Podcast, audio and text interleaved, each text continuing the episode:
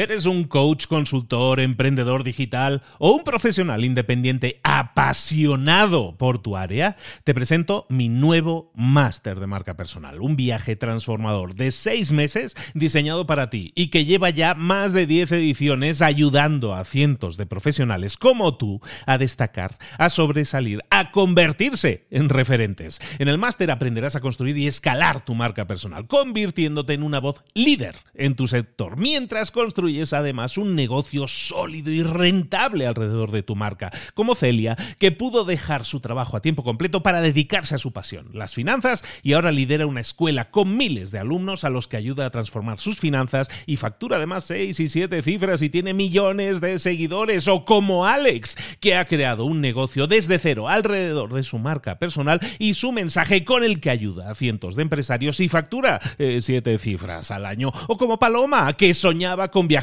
por el mundo y que ahora vive como nómada digital con cientos de miles de seguidores y más de 17.000 alumnos. Gracias al máster, su sueño pasó de ser una idea a una realidad rentable y reconocida. Este es el momento de que tú también dejes tu huella, de influir y de vivir por fin de tu pasión. Visita librosparaemprendedores.net barra marca y descubre muchas más historias de éxito de gente que confió en nuestro método. En junio comenzamos además la nueva generación y añadimos más novedades, más servicios y más soporte que nunca. Únete a la élite de profesionales que ya están cambiando sus vidas. ¿Estás listo? ¿Estás lista para desarrollar tu marca personal y ser nuestra próxima historia de éxito? Pues visita librosparaemprendedores.net barra marca y comencemos. ¿Te gustaría ser capaz de gestionar mejor tu tiempo? ¿Te gustaría ser capaz de gestionar mejor tus decisiones? ¿Te gustaría ser capaz de gestionar un poco mejor todo lo que te rodea? Porque a veces parece que todo está, se va un poco fuera de control y nos cuesta eh, gestionarlo todo, nos cuesta dirigirnos al lugar correcto, nos cuesta tomar mejores decisiones, en principio nos cuesta todo un poco más y eso es porque no tenemos las herramientas adecuadas. ¿Y si te dijera que con dos herramientas solamente, control y perspectiva, podrías lograrlo? ¿Te interesaría saber un poco más de eso? Bueno, pues vamos a ver cómo hacer que todo funcione, precisamente así con Make It All Work. Haz que todo funcione, que es el libro de David Allen que vamos a ver esta semana, aquí y ahora, en Libros para Emprendedores y más. ¡Comenzamos!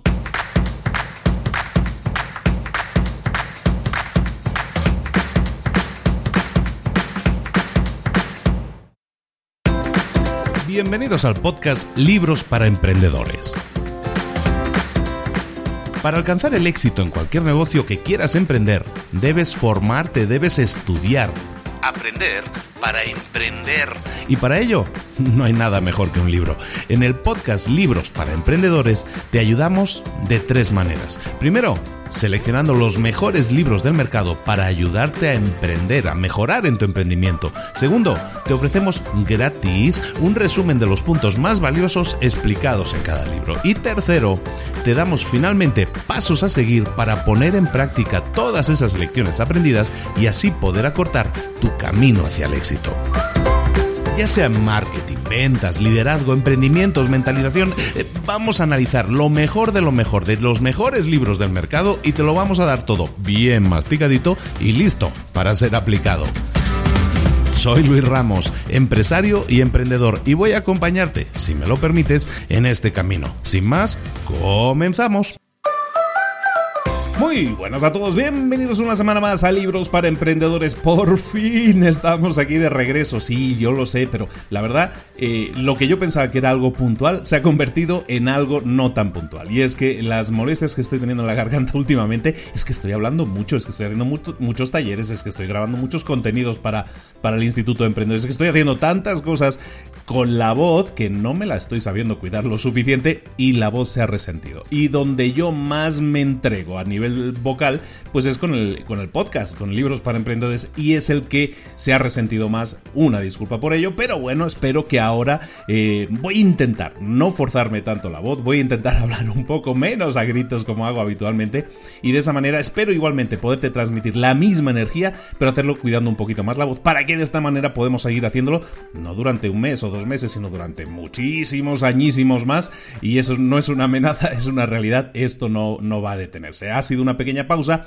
vamos a cuidarnos un poco más la voz. No la tengo al 100%, pero vamos a ver qué tal nos resiste en el día de hoy. Bueno, lo que prometimos la última vez era cuando veíamos el libro de David Allen de Organízate con eficacia, fue que haríamos a la semana siguiente la continuación, ¿no? La continuación básicamente era en la primera parte hemos visto en el método GTD, en el Organízate con eficacia de la, del último libro, pues lo que hemos visto es un sistema que nos permite organizar tareas. Y hemos visto que había pues una especie de, podríamos llamar carpetas o, cajas en las que metíamos, lo hablábamos con cajas, ¿no? Metíamos una serie de ideas que se nos venían a la cabeza, las volcábamos y todo eso mediante un sistema de una serie de pasos. Lo que hizo David Allen, que ese libro fue un éxito, el que, el que vimos la semana, la semana anterior, lo que hizo David Allen entonces fue crear una continuación. Este libro se llama Haz que todo funcione. Y básicamente lo que hace es ir un paso más allá. Si en el primer libro nos centramos en temas que tienen que ver con las tareas y cómo la gestión de tareas nos puede ayudar a tener una pues una gestión del tiempo más ordenada, básicamente. Lo que nos damos cuenta es que hay mucha cosa más allá que no estamos tratando. Y esa cosa más allá es nuestra propia vida, nuestro propio, no solo la gestión de tareas y tiempo, sino también la toma de decisiones. ¿Qué hacer en, determinadas situaciones? ¿Cómo tomar determinadas decisiones? ¿Cómo enfocar nuestra vida a veces eh, de una manera adecuada? Y, sin sentirnos a veces abrumados por la, por la cantidad de cosas que tenemos que pensar a la vez. ¿no? Entonces, una cosa es la gestión del tiempo y las tareas, que es lo que vimos la semana pasada o la semana anterior en este caso, mediante gestor de tareas adecuado, y otra cosa es la, llamémosle la gestión de nuestra vida. El hacer que todo funcione tiene mucho más que ver con tomas de decisiones, lo vamos a ver con un ejemplo también, eh, con tomas de decisiones y con qué hacer en cada momento.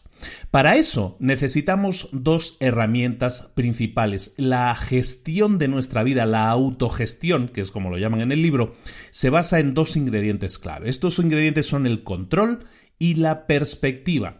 Y el libro básicamente lo vamos a dividir entonces en dos partes. Una parte en la que vamos a ver de cómo adquirir control en nuestra vida y la segunda cómo adquirir perspectiva en nuestra vida. Ambas partes tienen cinco capítulos o etapas o horizontes de enfoque, como lo llaman en el libro también. Entonces vamos a ver del control las cinco etapas del control y de la perspectiva los cinco horizontes del enfoque para conseguir la perspectiva. ¿De acuerdo? Entonces eso para que te hagas una idea, una composición visual en tu imaginación del que vamos a estar tratando son dos partes diferenciadas. Primero hablamos de control y luego de perspectiva y sin más comenzamos con el libro. Y nada más y nada menos que vamos a hablar de esos ingredientes clave. ¿no? Si no tenemos control, si no tenemos perspectiva, no estamos, no estamos sacándole partido a nuestro cerebro. Nuestro cerebro es una herramienta básica básica, compleja, eh, brillante, que nos permite tomar decisiones y nos permite navegar sobre el día a día, no sobre nuestra vida, sobre nuestro trabajo. Tenemos que ayudar a nuestro cerebro. Tenemos que ayudarle aún así, porque nuestro cerebro, por muy brillante que es, necesita de alguna manera un orden, ¿no? Para que las cosas se hagan de alguna manera óptimas y de esa manera también nuestro cerebro pueda brillar más. Entonces, para ello, lo que decíamos, necesitamos dos herramientas, control y perspectiva. Empecemos con la primera, el control. Para hablar de control vamos a hablar de, vamos a hablar de cinco etapas. Esas cinco etapas coinciden en nombre con lo que vimos la semana pasada o la semana anterior, en este caso, con el método GTD. Son exactamente los mismos nombres, aunque el enfoque a la hora de pensar en ellas es podríamos llamar diferente. Recuerda que ahora ya no nos estamos centrando en temas exclusivamente de tareas, de gestión de tareas, de cosas que tengamos que hacer, sino nos vamos a centrar también en cualquier idea, cosa que nos pase en la cabeza que no tenga que ser excesivamente tarea, sino que pueda ser simplemente un pensamiento, una inquietud, algo de eso. Lo que vamos a hacer entonces es cinco partes. En esta fase de control o adquisición del control, vamos a empezar con la primera etapa, que es la de capturar. Capturar es la primera de las fases para obtener el control. Y básicamente, si queremos tener un control, un compromiso con lo que nosotros estamos haciendo, tenemos también que tener el compromiso de capturar. ¿Qué es capturar? Pues básicamente es aislar ideas, ideas conscientes, ideas objetivas, ideas que nos llaman la atención, ideas o personas o grupos de personas, cosas que nosotros identificamos en nuestra vida o en nuestro trabajo, aquello que creemos que tendría que ser diferente o aquello que debemos tener simplemente en consideración, ¿de acuerdo? Entonces, lo primero que debemos hacer aquí es limpiar un poco nuestro ambiente, capturar lo que nos está perjudicando, lo que nos está impidiendo enfocarnos. Siempre hablamos del enfoque y es que el enfoque al final es lo que nos permite estar haciendo más y mejor las cosas, ¿no? Y a veces ni siquiera el más, sino simplemente el mejor, ¿no? Entonces, para tener más enfoque, lo que hacíamos con las tareas era lo que llamamos el volcado, ¿no? Capturar todo lo que nos pasaba por la cabeza. Pues esto básicamente es lo mismo. Podemos apuntarlo en un papel, podemos apuntarlo en una agenda, podemos hacer una lista, podemos apuntarlo en una app que nosotros tengamos para ello. Pero tenemos que escribir cada uno de esos elementos que se nos pasan por la cabeza y eso también va a esa bandeja de cosas pendientes. Esto lo podemos adoptar no solo a un nivel personal, sino también a un nivel de equipo. Y eso es fundamental cuando nosotros instauramos este tipo de sistemas en nuestro equipo de trabajo y todos estamos alineados con las mismas tareas y todos estamos alineados con la misma forma de trabajar, la sincronización que se produce, en la mejora en los resultados que se produce es brillante, es notable. ¿De acuerdo? Entonces, una manera de de, experimentar este nuevo aumento de, control es, eh, en el libro te lo recomienda mucho, es llevar un diario. Y ese diario puede ser de dos tipos. Puede ser un diario personal, ¿sabes? De toda la vida se hablaba, ¿no? Las chicas adolescentes que tienen su diario ahí con la llave y todo eso. Pues es un poco eso, pero básicamente es llevar un diario personal y no tienes que ser chica y no tienes que ser adolescente, puedes ser hombre y no pasa nada por tener tu diario personal en el que anotes podríamos llamar un diario de eventos, ¿no? Un diario en el que vas registrando aspectos de tu situación actual, de tu vida personal, de tu vida profesional, lo que te está pasando, lo que te está sucediendo. Y puedes tener un segundo diario. Yo te aconsejaría que, si eso se te va a complicar mucho, porque a veces tener demasiados sitios en los que apuntar es difícil, yo te diría en un mismo diario que hagas dos tipos de anotaciones. Una anotación personal, cómo son tus sensaciones, cómo te está yendo a nivel personal y a nivel profesional, en el día a día, podríamos decir, y otro que sea más reflexivo, más espiritual.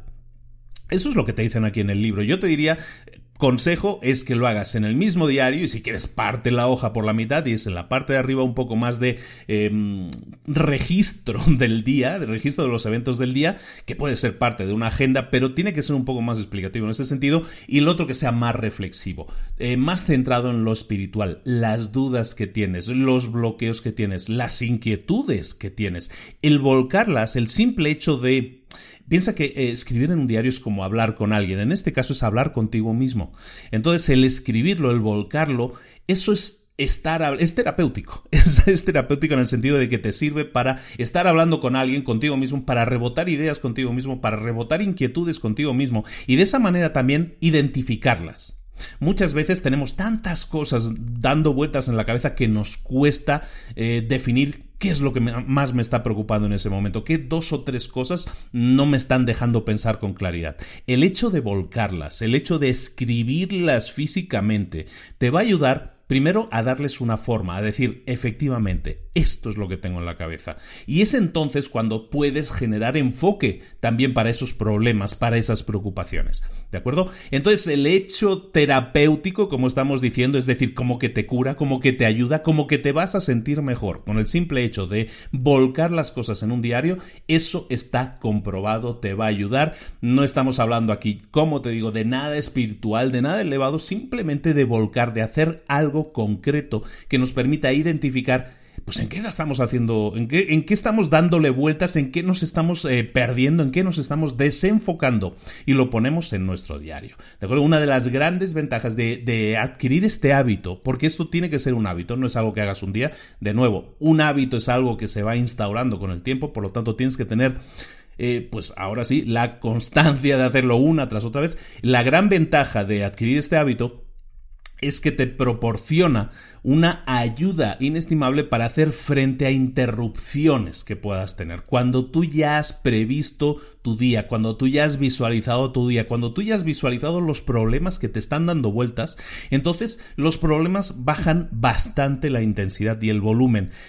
¿Te ha pasado alguna vez, o, incluso a ti, o lo ves normalmente, que hay personas que cuando las interrumpes se sienten inmediatamente molestas? O sea, se, molestan bastante cuando alguien eh, las interrumpe, eso es porque esas personas no están teniendo habilidades o herramientas de captura de este primer, eh, de este primer punto que estamos viendo. El tema de la captura, como te digo, te va a ayudar a volcar preocupaciones, a enfocar mucho más qué es lo que está pasando por tu cabeza. Y es entonces cuando con esas herramientas te las tienes claras, cuando tienes claras esas herramientas, cuando tienes claro lo que te está dando vueltas en tu mente, entonces aunque te interrumpan, no pasa nada, no pierdes el enfoque porque lo grave o lo clave ya lo tienes puesto por escrito.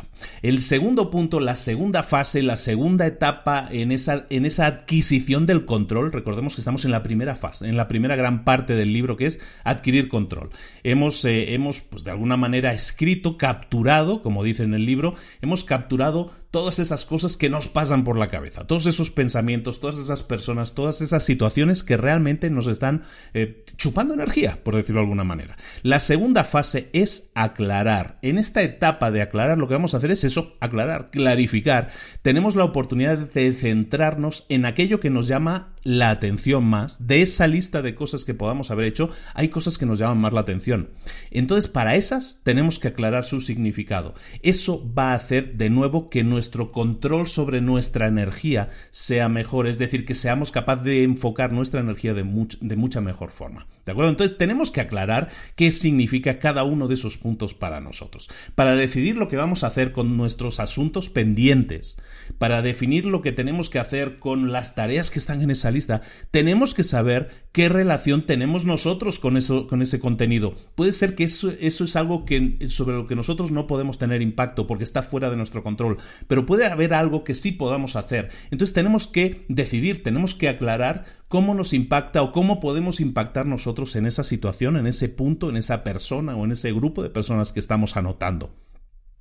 Y entonces adquirir compromisos al respecto, ¿de acuerdo? Pero para adquirir compromisos primero tenemos que aclarar si eh, es algo que esté en nuestra mano hacerlo o no. En esta segunda etapa de control, lo que tenemos que centrarnos como componente fundamental es limpiar nuestra bandeja de cosas pendientes. Esa bandeja que nosotros hablamos ya en el libro anterior y que volvemos a hablar en este libro, ¿no? Tenemos esa lista de tareas o esa lista de cosas que, tenemos en la cabeza. Esa es una lista de tareas pendientes. Entonces, igual que en las tareas, lo que hacíamos era agarrar cada una de esas cosas de la lista y ponerlas en cada una de las cajas adecuadas, en esta segunda etapa es lo, principal es tenemos que limpiar la bandeja de cosas pendientes y decidir cada cosa si es algo que nos afecta, que no nos afecta o decidir cosas que vamos a ver un poquito más adelante. ¿no? Cuando nosotros aceptamos la información, cuando nosotros decimos si esta información me compete, esta información es algo sobre lo que yo tengo o puedo actuar, o es algo sobre lo que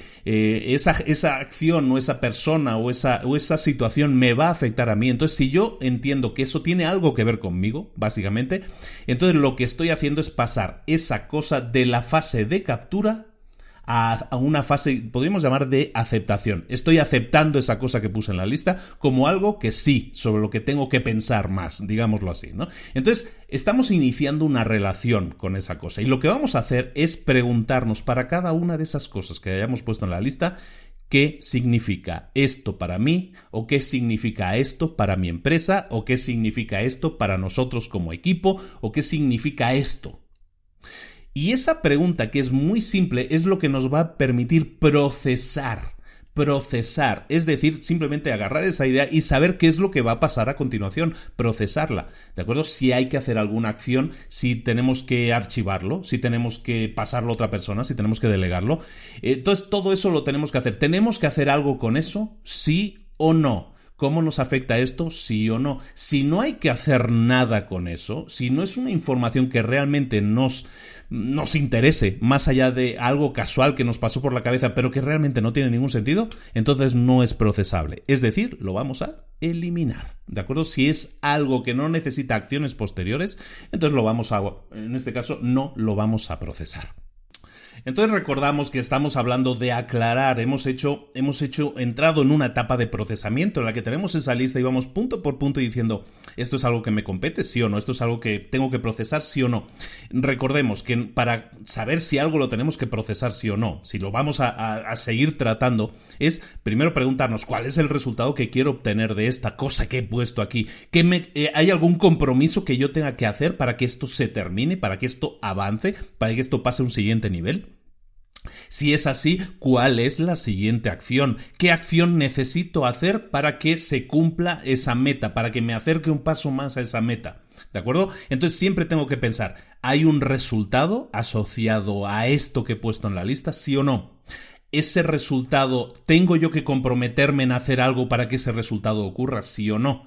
Y si es así, entonces, ¿qué acción tengo que hacer o cuál es la siguiente acción?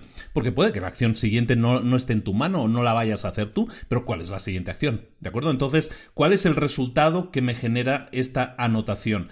Eh, ¿Ese resultado me genera un compromiso? ¿Es algo que yo tenga que hacer? ¿Algo que tenga que yo que anotar o algo que tenga que iniciar? Si es así, ¿cuál es esa siguiente acción? ¿Qué es lo siguiente que necesito hacer? ¿De acuerdo? De esta manera lo que habremos hecho es procesar todo lo que teníamos en nuestra lista. Hemos anotado, luego hemos procesado, es decir, hemos limpiado de esa lista todo y hemos decidido si lo tratamos o no lo tratamos. Y si lo tratamos, cuál sería la siguiente acción. ¿no? Ahora sí, pasaríamos a la siguiente fase, esta siguiente fase de, de de control, o sea, de, adquirir control en nuestra vida es la organización. Hemos anotado en nuestra lista las cosas, luego hemos visto si las procesamos o no, porque a lo mejor hay muchas cosas que son paja y que las podemos eliminar. Ahora sí, organizar, que es la tercera parte, la tercera patita de esta mesa de cinco patas, es ser organizado. Tenemos que ser organizado con las cosas, porque eh, ¿cómo podemos ser organizados? Cuando nosotros entendemos que una cosa tenemos que hacer algo sobre ella, que tiene un significado para nosotros. Entonces, ¿qué tenemos que hacer? Ordenarla, darle un orden. El material de referencia que nosotros podamos tener lo tenemos que tener en un archivo. Los libros que nosotros podamos tener que consultar los tenemos que tener en un determinado lugar. Las cosas que tengamos pendientes de tratar cuando estemos en la oficina las tenemos que poner en un lugar determinado para que las tengamos accesibles cuando estemos en la oficina. Lo mismo cuando, no sé, cuando una lista de tareas que nosotros queramos hacer y cuando estemos en casa, cuando estemos en el súper o cuando estemos en cualquier parte, eso es algo que tenemos que tener a mano eso se obtiene mediante organización. Es decir, las cosas Tú no puedes decir, me gustaría que este papel apareciera mañana en mi oficina. Eso no va a suceder nunca. Pero lo que sí puedes hacer es organizarte para que las cosas que pongo en determinado lugar, en determinada caja, en determinada carpeta, en determinada bolsa, esas son las cosas que siempre me llevo a la oficina al día siguiente. O si sé que voy a estar en el súper al día siguiente, o sé si que la próxima vez que vaya al súper, sé que tengo que consultar determinada lista para comprar determinada cosa. Si no somos organizados, no somos efectivos. Si no somos efectivos, nunca tendremos el control necesario para tener el enfoque necesario. Recordemos que nuestra energía se acaba. Nuestra energía es finita, la gente no tiene energía ilimitada, no somos como el conejito este de las pilas. Nosotros no somos así. Entonces, como nuestra energía no es ilimitada, lo que tenemos que hacer es enfocarla. Para eso necesitamos el control y para eso es clave este punto. La organización es de lógica, ¿no? Bueno, pues eso es lo que tenemos que hacer, ¿no? Si queremos gestionar todo lo que necesitamos con eficacia, con enfoque, con el mínimo esfuerzo posible, entonces lo que tenemos que hacer es todo aquello que tiene un significado para nosotros, tenemos que dejarlo en el lugar apropiado ser limpio, ser organizado, no es exactamente lo mismo. Podemos ser muy limpios, tener una mesa perfecta, impoluta y, sin embargo no ser organizados. O podemos tener una mesa que puede parecer un desmadre de papeles y sin embargo nosotros saber exactamente dónde está cada cosa, porque cada cosa tiene su lugar. A veces dentro del caos hay un orden y a veces dentro del orden se esconde un caos. Entonces, no asociemos la limpieza, el minimalismo y todas estas cosas. O sea, ser minimalista no quiere decir ser eh, organizado. Ninguna de esas cosas son sinónimos. Recordemos que puede ser minimalista y ser un desastre. ¿no? Entonces tenemos que ser capaces de gestionar todo lo que necesitamos que ocurra con eficacia. La organización es parte de ello, la limpieza y todo eso podríamos decir que ayuda, muchas veces ayuda mucho, son buenas herramientas, pero no es de lo que estamos hablando, ¿de acuerdo? Cuanto más sea el nivel, cuanto más elevado sea el nivel que nosotros alcancemos organizando cada categoría de cosas, más sentiremos que todo es más sencillo. Me explico. Cuando nosotros em, tenemos un sistema, por ejemplo, estamos hablando en el ejemplo de, la oficina, ¿no? Hay cosas que yo he detectado que he volcado en mi lista, que he, detectado que son cosas sobre las que tengo que tratar en la primera y en la segunda fase. En esta tercera fase de organización digo, bueno, ahora necesitaría yo que estas cosas estén en la oficina disponibles para que yo cuando mañana llegue a la oficina esto esté ahí. Entonces lo que voy a hacer es crear el entorno adecuado en cuanto, yo qué sé, a aplicaciones de mi teléfono, a aplicaciones o, webs que yo utilice como herramientas desde mi laptop, lo que sea que yo necesite hacer para que esa documentación o esas ideas o esas órdenes estén mañana disponibles en mi oficina. Cuanto más preciso sea lo que yo haga para que eso ocurra, todo me va a parecer más sencillo, más fluido, más eficiente. Cuando haya orden total en las cosas y cuando me refiero a oficina, me refiero a oficina, a casa, al supermercado, cuando tú empiezas a trabajar en tus sistemas para decir esto tiene que tener un orden. Esto si quiero que esté en la oficina tiene que ocurrir esto y esto y esto. Y como yo no tengo un sistema para hacerlo, voy a crear ese sistema.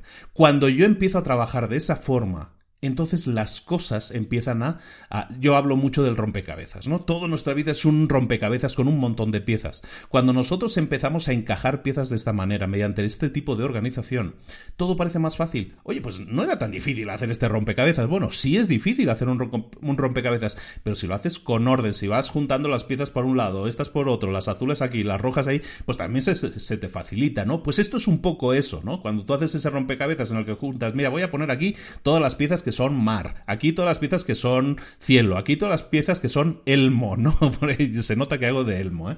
Entonces, todas estas piezas, si las vas agrupando, todo se hace mucho más fácil. Pues lo mismo es con las tareas o con las cosas o con las ideas, con todo lo que pasa por tu mente. Repasemos, nosotros tenemos cosas revoloteando en nuestra mente. Vamos a ir volcándolas en ese tipo de diarios, en ese tipo de listas, en el que podamos ver las cosas que nos pasan por la cabeza. Luego las vamos a tratar, las vamos a analizar y ver si realmente es algo que nos compete o no. Y luego las vamos a organizar en esas cajitas, en esos folders, en esas aplicaciones, en lo que sea que nos ayude como herramienta a ser más organizados. Y de esa manera todo se vuelve, como te decía, más sencillo, más fluido, más eficiente. Y eso es lo que nosotros buscamos, sentir que todo no es tan difícil, porque lo que nosotros buscamos como personas es que las cosas sean más fluidas, es que a veces las cosas parecen muy difíciles de, llevar a cabo y no tiene que ser así. ¿Cómo podemos entonces organizar todas esas cosas? Porque es muy fácil decirlo, pero ¿cómo lo hago, Luis? Bueno, pues hay cosas muy simples de hacer, que, eh, por ejemplo, un calendario. ¿Qué es un calendario? Pues es una herramienta muy básica, es una herramienta en la que sale tu día y en el que tú puedes meter eh, cosas. Y esas cosas les puedes definir, quiero que esta cosa la voy a hacer pues de 10 a 11 de la mañana. Esto lo voy a hacer de 11 a 12 y media de la mañana. Esto lo voy a hacer de 1 a 2. Si tú utilizas un calendario de forma activa, llámalo calendario, ¿eh? llámalo agenda, como tú quieras, ¿no? Algo donde tú puedas dibujar un poco bloqueos para tu día horas en las que puedes bloquear algo. Si tú empiezas a utilizar un calendario, si no lo estás haciendo, vas a ver cómo de repente todo parece más fácil. Si tú empiezas a planificar en tu calendario, sabes que voy a repasar eh, mi calendario todos los domingos y voy a preparar toda la semana y voy a decir, sabes que de 9 a 1 todas las mañanas son temas de trabajo, de, de 4 a 6 son temas de clientes, de 2 a 4 son temas personales, de 6 a 10 son temas personales. Empiezas a bloquear tiempos a nivel y luego en cada uno de esos tiempos decides, bueno, pues tengo lunes por la mañana de 9 a 1, temas de trabajo. Bueno, pues entonces si yo detecto cosas que están relacionadas con el trabajo, ¿dónde las voy a hacer? Pues de 9 a 1, el lunes o el martes o el miércoles, entonces ya iré buscando dónde está el hueco. Porque si yo sé que voy a tener que trabajar dos horas o voy a tener que reunirme con una persona por temas de trabajo o con un trabajador o con alguien al que tengo que entrevistar para contratar, pues ¿cuándo lo voy a hacer? Pues en horario de trabajo. Pero tienes que reservar tu tiempo, tienes que bloquear tu tiempo, tienes que diseñar tu vida de forma que todo tenga un lugar, que cada pieza de ese rompecabezas tenga un lugar donde caer. El calendario es una herramienta básica para ello, entonces te la recomiendo muchísimo y en el libro lógicamente también. Pero no solo eso, ¿qué más cosas podemos hacer para organizarnos mejor? Pues bueno, está claro que vamos a tener un calendario, pero luego en el libro, en este libro y en el anterior, se habla mucho de las listas, ¿no? Listas de tareas y todo eso. Pero hay más cosas, por ejemplo, las llamadas a un nivel profesional, que es lo que estamos hablando, como emprendedores, como empresarios. Tenemos que tener una lista y llamarla llamadas. Esa lista es el tipo de lista en el que tú vas a anotar las llamadas que tienes que hacer llamadas pendientes de realizar, llamadas a clientes, llamadas a, otras personas de tu equipo de trabajo, llamadas a tu familia, llamadas a mamá, o sea, también lo puedes anotar ahí, llamadas, tienes que tener una lista de llamadas. Y luego, toda una serie de listas que, como te decía antes en el ejemplo del supermercado, ¿no? Listas de tareas o de cosas que tienes que realizar dependiendo del lugar en el que te encuentres. Por ejemplo, si yo sé que, si yo sé que cuando estés sentado delante del ordenador puede que sea el momento en el que yo tenga que hacer contestar correos, sea el momento en el que yo tenga que hacer eh, nuevos documentos, sea el momento en el que yo tengo que hacer nuevas propuestas para clientes, sea el momento en el que tenga que navegar por Internet para buscar documentación. Bueno, entonces lo que voy a hacer es crear una lista que la voy a llamar ordenador o laptop o computadora, como le queramos llamar, que en cada país la llaman diferente, ¿no? Entonces en esa lista vamos a poner acciones que solo se pueden realizar cuando estés sentado delante de un ordenador. De esa manera, cuando yo me siente delante del ordenador o la laptop o la computadora, ¿qué va a pasar? Pues que voy a consultar mi lista, a ver qué cosas tengo que hacer. Ah, mira, sí es cierto, tengo que preparar esta propuesta para un cliente. Bueno, pues lo voy a hacer en este momento. Lo mismo con temas de la oficina. Estamos hablando un poco de lugares y ubicaciones, pero de esa manera tú te organizas. Todo ese mare magnum de cosas que tenías en la cabeza las organizas también según eh, tu disponibilidad. No solo de tiempo, sino también del lugar. Porque a lo mejor ahora tengo tiempo, pero es que no tengo mi, mi ordenador a mano, entonces no lo puedo hacer. Pero entonces tienes que definir ese, ese tipo de listas, llamadas, cosas que puedes hacer solo cuando estás delante del ordenador, cosas que puedes hacer solo cuando estás en la oficina, revisar documentos, tener reuniones de equipo, todas estas cosas las puedes organizar solo cuando estás en la oficina. ¿De acuerdo? Entonces vas a tener una lista que se llame ordenador, una llamadas, otra oficina, otra casa cosas que solo puedes hacer cuando estás en casa, ¿no? A lo mejor son cosas que te vuelan por la cabeza, ¿sabes qué? Tengo que arreglar o cambiar esa bombilla que no funciona, tengo que arreglar o cambiar tal o cual cosa. Bueno, pues son cosas que solo puedes hacer en casa. Pues vas a crear una lista que se llame así, casa. Otra lista de cosas que puedes hacer en cualquier parte. ¿Sabes que a veces estamos esperando para entrar en la sala de espera del dentista, ¿no? Pues ¿sabes qué? Cosas, me voy a anotar una lista que se llame en cualquier parte. Y esa en cualquier parte, pues van a ser cosas que puedo hacer en cualquier parte, lógicamente, ¿no? Y puede que haya acciones que puedan compartirse en dos listas, ¿no? Para eso nos ayudan mucho las aplicaciones hoy día y llamarle a esto etiquetas también es muy válido, ¿no? Y luego hay otra lista, que es la que os ponía en el ejemplo, la de los supermercados, ¿no? Cuando yo voy al super, hoy pues sé que tengo que cambiar la bombilla de casa. Bueno, pues primero tengo que comprar la bombilla. Bueno, entonces sé que cuando esté en el super o cuando esté comprando, lo que tengo que hacer también es comprar una bombilla de tal o cual eh, capacidad o de tal o cual potencia para comprarla y así poder luego cuando esté en casa, cambiarla y, arreglar ese problema, ¿no? O cosas que tengan que ver con recados generales, ¿no? Tengo que ir a recoger la ropa de la tintorería, tengo que ir a comprar eh, más papel para la impresora, tengo que ir a comprar... Todo eso son recados, ¿no? Y son un poco de cosas que tú puedes hacer cuando estás por ahí de paseo, ¿no? El por ahí de paseo puede ser, ¿sabes qué? Voy a eh, voy al supermercado. Bueno, pues ya que estoy en el supermercado, aprovecho, paso por la tintorería, o paso a no sé qué a comprar esto, o paso por aquí a comprar la bombilla, ¿no? Entonces, ese tipo de cosas las agrupo en esa lista recados. Y luego también voy a tener listas en las que yo he delegado cosas. Puede ser que haya cosas que no estén en mi mano. Puede ser que haya cosas que no dependan de mí, cosas que yo no voy a hacer. A lo mejor recoger la ropa de la tintorería yo no lo voy a hacer, pero se lo he encargado a otra persona. Yo tengo una persona que me ayuda, a lo mejor es mi asistente personal y es la persona que se encarga de hacer tal o cual cosa. Bueno, pues a esa persona yo le estoy pasando tareas, ¿no? Hay tareas que yo no pongo en mis listas, sino pongo en la lista de Pepito, que es la persona que me ayuda con las tareas. Bueno, pues Pepito, si tiene que llevar, eh, tenía que llevar la ropa a la tintorería, yo se lo apunté en su lista. Y entonces tenemos ahí una lista que podríamos llamar una lista de espera. Y esa lista de espera no son de cosas mías, sino que estoy yo esperando a otra persona a que lo acabe, ¿no? Entonces, el crear esa lista de cosas que yo he delegado y que estoy esperando que se terminen, me permite también tener un seguimiento sobre las cosas que no dependen de mí, que yo he delegado, que yo he asignado, pero que no quiero que se me olviden. Muchas veces la delegación se, hace de forma incorrecta. Muchas veces delegamos algo, muchas, delegar muchas veces es decir, sabes que esto no lo quiero hacer yo, se lo encasqueto a esta otra persona y me olvido. Eso es incorrecto. Tú no puedes agarrar una, una idea, algo que dices, ¿sabes qué? Eh, necesito que alguien desarrolle el logo para esta cosa, necesito que alguien me haga este tipo de cosa o este tipo de otra. ¿Sabes qué? Toma, Pepito, para ti, ya, te lo quedas y yo me olvido y ya nunca más vuelvo a pensar en eso hasta que un día viene alguien y me lo reclama a mí y entonces me acuerdo, ah, ¿quién se lo di? Ah, sí, a Pepito. Pepito, ¿lo hiciste? Y no, no lo hice.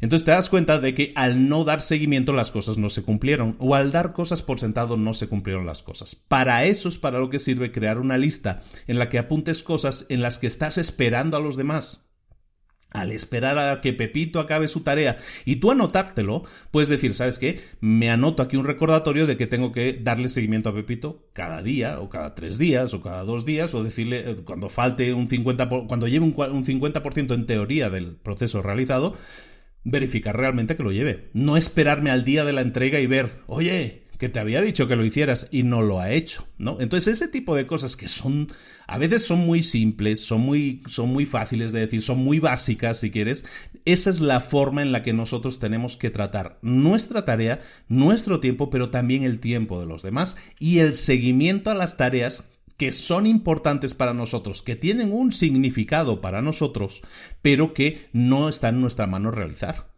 Eso es sumamente importante que le demos el seguimiento, no solo a nivel profesional, sino también a nivel personal. Objetos que hayamos prestado, libros que hayamos prestado, proyectos que hayamos delegado confirmaciones que estemos esperando de la agencia de viajes, ese tipo de cosas que son muy generales, que pueden ser de nuestra vida personal y nuestra vida profesional, tenemos que apuntárnoslas y darles seguimientos. El, y darle seguimiento, el hecho de delegarlo, el hecho de pasárselo a otra persona, pasarle la pelota a otra persona, no significa que ya me olvido de la pelota. Al contrario, esa pelota tiene que regresar en algún momento a mí, tiene que haber un resultado, tiene que haber un significado que eso tenía para mí, por lo tanto, es algo de importancia para mí, tengo que darle seguimiento. La cuarta fase que estamos hablando aquí para lograr el control es la reflexión. Tenemos que reflexionar. Este paso es obvio, como todos, ¿eh? un poco como todos, pero debería serlo por lo menos, pero sin embargo es el paso que la gente menos hace, menos utiliza, menos pone en práctica. Da igual que tengamos un programa de acción, da igual que tengamos un montón de cajas, un montón de listas, un montón de cosas, si no les hacemos caso. Da igual que tengamos el calendario eh, prístino, que, en una, que vamos, ordenadísimo y todo, si luego no le hacemos caso. Si no utilizamos las cosas, entonces no nos sirven. Tenemos que crear sistemas y ponerlos en práctica. Y para eso tenemos que evaluar nuestro sistema. Y eso lo tenemos que hacer con regularidad. Lo podemos hacer todos los días, lo podemos hacer cada seis horas, lo podemos hacer cada cuatro horas. Da igual, cada uno lo va a evaluar cuando sea, o a lo mejor es cada hora, simplemente yo me guío por mi, por mi calendario y yo cada hora o me llegan mensajes o me llegan alarmas o me llegan cosas y eso es verlo con regularidad. Pero luego hay toda una serie de listas que hemos estado hablando ¿Y esas listas cuándo las vas a verificar? ¿Cuándo vas a eh, evaluarlas? ¿Cuándo vas a reflexionar sobre ellas? ¿Cuándo vas a ver la lista de temas pendientes que otras personas te tienen que entregar? ¿Lo vas a ver cada día? ¿Lo vas a ver cada semana? ¿Lo vas a ver cada eh, lunes y jueves? ¿Cuándo lo vas a hacer? Tú lo decides, pero tienes que reflexionar o revisar, podríamos decir, o evaluar todas esas listas con todos esos pendientes para ver si, si, primero, si tienes que actualizarlos, es decir, si ha sucedido algo que, implica que esa tarea a lo mejor no es igual que antes, o para darle una nueva perspectiva, o eh, simplemente para eliminarlo o simplemente para darle seguimiento. Puede haber muchas cosas que necesitamos hacer. Actualizar las cosas, pues puede ser que haya llegado una nueva información, la tenemos que actualizar, pero para eso tenemos que reflexionar, tenemos que dedicar el tiempo a esto, al final es dedicarle tiempo a algo. Entonces vamos a reflexionar sobre eso, vamos a ver si tenemos que cambiar la perspectiva, si algo ha cambiado y eso afecta tanto a nuestro interés por esa cosa como a lo mejor que ya no tenemos interés y la eliminamos. ¿De acuerdo? Entonces esa reflexión es importante. Y como consecuencia de todos estos cuatro pasos que hemos visto, llegamos al punto final, que es de lógica, que es nuestro compromiso y nuestras acciones que no son otra cosa que la consecuencia de todo esto. Tenemos que tener una responsabilidad sobre todo lo que nos rodea, responsabilidad sobre todo aquello que nosotros escogemos que nos afecte o sobre todo aquello que nosotros escogemos afectar. Es decir, todo aquello sobre lo que tenemos algún tipo de compromiso y sobre todo aquello lo que tenemos compromiso tenemos que generar acciones. ¿De acuerdo? Entonces, a la hora de aclarar algunos factores de importancia, como hacia dónde tenemos que avanzar en alguna tarea, cuánto tiempo necesitamos para esa tarea, para todo ello tenemos que determinar también las acciones. ¿Qué es la siguiente acción que tenemos que realizar? Oye, esto que tengo en la lista de Estoy esperando que Pepito me entregue tal cosa. Bueno, ¿cuál es la siguiente acción? Pepito ya me ha entregado esa cosa, entonces tengo que ver cuál es la siguiente acción, cuál es la siguiente acción. Lo que hablamos muchas veces, ¿no? Una frase que yo utilizo mucho, una imagen que utilizo mucho es que cuando tú te defines una meta, cada día tienes que dar pequeños pasos para alcanzarla. Entonces, ¿cuál es el siguiente paso que tienes que dar? Tener siempre en mente cuál va a ser el siguiente paso. Entonces, crear ese compromiso de que ese va a ser el siguiente paso, que esa va a ser la siguiente acción. Para eso siempre tenemos que llevar un orden, saber, entender qué es lo que está sucediendo. Para eso necesitamos el punto anterior, la reflexión. Pero entonces, cuando ya hemos reflexionado, entonces sabemos qué, qué tiene que ocurrir primero, qué tiene que ocurrir después, cómo se está desarrollando algo, dónde está desarrollándose algo, dónde está sucediendo todo esto ahora mismo. Saber eso es básico para tener control, ¿de acuerdo? Estamos hablando de obtener control. Entonces, cuando hemos hecho todo eso, esto nos sirve a todos los niveles, a niveles personales y a niveles profesionales. Al final del podcast te voy a poner un ejemplo, que es un ejemplo que viene en el libro, y vamos a ver cómo aplicar todos estos conceptos que son teóricos, cómo aplicarlo a un caso real. Y eso lo vamos a ver. Esta es la primera fase, obtener el control. Y ves como de alguna manera lo que estamos hablando es una evolución de lo que vimos la semana pasada, que era un poco de solo de tareas concretas. Aquí estamos hablando de ideas, de ese tipo de cosas. Ahora, lo que nosotros necesitamos es es más importante para eso. El control está muy bien, pero necesitamos la perspectiva. La perspectiva es de alguna manera el saber, teniendo una visión en conjunto de todo, cómo ver si el enfoque que, que estamos teniendo es el adecuado la perspectiva, y esta es ya la segunda parte del libro, cuando hablamos de perspectiva hablamos de, en el libro lo llama horizontes de la perspectiva, horizontes de la visión. Y son los eh, cinco horizontes que vamos a ver, igualmente son cinco partes en esta segunda parte, los cinco horizontes de enfoque también son necesarios para que todo tenga un sentido, como dice el libro, para hacer que todo funcione. Vamos a ver cuál es el primer horizonte de enfoque, que no es otro que los proyectos. El horizonte de enfoque orientado a proyectos, que es el primer horizonte que vamos a tratar, tiene que ver con algo que ya hemos visto también en el libro anterior y básicamente es una evolución de lo mismo. Los proyectos básicamente son agrupaciones, son metas que requieren más de una acción. Eso es lo más fácil de definir. Un proyecto es una meta que queremos alcanzar, pero que conlleva más de una acción para que se cumpla, para que la alcancemos. ¿De acuerdo? Entonces es como eh, una serie, una agrupación de acciones, ¿no? Una meta podría ser, yo qué sé, alguien que se vaya a casar. Bueno, pues una meta, un proyecto, meta podría ser que la boda se lleve a cabo satisfactoriamente, con éxito. Entonces ese puede ser el proyecto. Entonces, para que eso suceda, tiene que haber muchas acciones, ¿no? Pues hay que contratar al de la comida, hay que contratar al de la música, hay que contratar contratar este, no sé qué, las luces o, contratar el lugar o lo que sea, ¿no? Cada cosa eh, son acciones que se tienen que producir, que muchas acciones serán, estarán en nuestra mano, habrá otras acciones que a lo mejor yo voy a tener un organizador del evento pues hay cosas que voy a delegar en esa persona, pero tengo yo que tener siempre el horizonte de enfoque relacionarlo con un proyecto. Tiene que haber un proyecto normalmente cuando hay más de una acción, que es la mayoría de los casos. ¿eh? Nosotros nos movemos siempre a nivel personal y a nivel profesional por proyectos. En, a nivel personal, incluso hay gente que lo llama proyectos de vida, ¿no? Este es mi proyecto de vida, ¿no? O sea, el matrimonio, ese tipo de cosas. Todo eso son proyectos, conlleva más de una acción, ¿no? Para que veamos que no solo se lleva a un nivel profesional todo esto, ¿no? Entonces, una de las mejores herramientas, una de las mejores formas en las que podemos utilizar eh, eh, una gestión de proyectos efectiva es con un listado de proyectos, listar nuestros planes, listar nuestros proyectos, listarlo todo uno por uno, crear una página, si lo hacemos en una libreta, cada proyecto es una página, por ejemplo, ¿no? Y entonces reservar, eso es fundamental, eh, tiempo para revisarlo semanalmente si es posible, ¿de acuerdo? Dedicar siempre, separar tiempo en nuestra agenda, en nuestro calendario que comentábamos antes, una o dos horas de revisión personal de esos proyectos para darle seguimiento. Como hemos visto, puede haber que haya acciones que haya que actualizar, puede haber que haya acciones que ya se hayan hecho, puede haber acciones sobre las que hay que hacer seguimiento, o puede haber acciones nuevas que hay que iniciar porque las anteriores ya las hemos terminado. Entonces, un proyecto, que son varios pasos que nos llevan a alcanzar la meta, tenemos que revisarlo. El segundo horizonte de enfoque es el que se llama las áreas de enfoque y responsabilidad. ¿De qué estamos hablando aquí? Cuando nosotros hablamos de, proyectos, estamos hablando de algo muy concreto, ¿no? Lo que decíamos, el ejemplo de la boda, ¿no? Estamos hablando de eso. ¿Qué es un área de enfoque o un área de responsabilidad? Esto es como una abstracción, es decir, algo como más elevado, ¿no? No es algo tan tan detallado. ¿Cómo podemos ponerlo? Mira, un ejemplo. Em, nuestra salud, eso podríamos decir es un área de enfoque o un área de responsabilidad. Es nuestra responsabilidad tener control de la salud, es un área de enfoque sobre la que tenemos que poner intención al hacer las cosas. Entonces, ¿para qué nos sirve esto?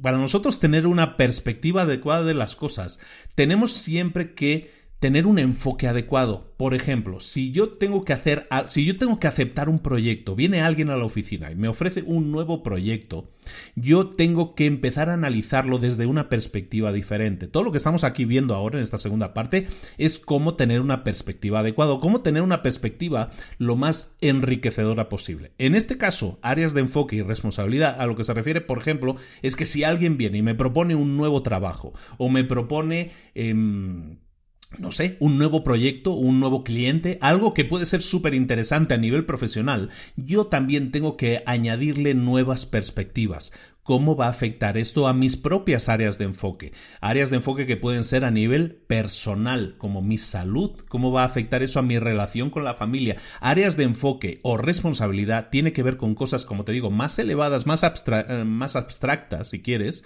pero que son necesarias que yo las tenga en cuenta. Entonces, siempre que yo tenga que tomar decisiones, es importante que adquiera la perspectiva adecuada. Primero, a nivel de proyecto. Segundo, a nivel área de enfoque. ¿Cómo puede afectar esto? Si digo que sí, esta decisión, cómo va a afectar a este proyecto, cómo va a afectar esto a mi vida, cómo va a afectar esto a mi salud, cómo va a afectar esto a mi familia. Si es a nivel de trabajo, nosotros también vamos a tener que tener identificadas eh, estas áreas de enfoque o áreas de responsabilidad eh, la gestión de los activos, la gestión del flujo de caja, la gestión de la, de la plantilla, de los recursos humanos, la gestión administrativa de la empresa, la gestión del marketing, la gestión de la atención al cliente, la gestión del diseño del producto, del I D, la gestión de la producción, la gestión de la motivación de los empleados. pueden ser infinitas, pero normalmente la idea es reducirlas a cuatro, siete, ocho tareas de las que nosotros nos encargamos, de las que nosotros tenemos responsabilidad, en la que nuestras decisiones afectan positivamente o no. Por lo tanto, a nivel de, por poniendo el mismo ejemplo, si a mí me ofrecen un nuevo cliente que va a lo mejor significar económicamente algo muy interesante para la empresa, eh, en teoría debemos decir que sí, pero lo que tenemos que hacer es añadir áreas de enfoque a eso, a nuestra perspectiva. ¿Cómo va a afectar eso al área administrativa? Puede ser, ¿eh? o al área de marketing, o cómo va a afectar eso a nuestra plantilla, o a la motivación de los empleados. Todas esas áreas de enfoque es importante que las añadamos, que las tengamos siempre presentes como parte de una nueva perspectiva a la hora de tomar decisiones. Cuando nosotros tenemos claro que nos llega una nueva tarea, un nuevo trabajo, lo que vamos a hacer es pasarlo por esa lista de comprobación de nuestro, llamémosle estilo de vida, si quieres, de nuestras áreas de enfoque, pero puede ser de nuestro estilo de vida, cómo afecta eso a mi salud o a mi familia, o a nivel personal, ¿no? A nivel de proyectos, cómo va a afectar eso a la plantilla, a la gente, a la motivación, todo eso, ¿no? Eh, tenemos que tenerlo como base, como base de una nueva perspectiva a la hora de tomar decisiones.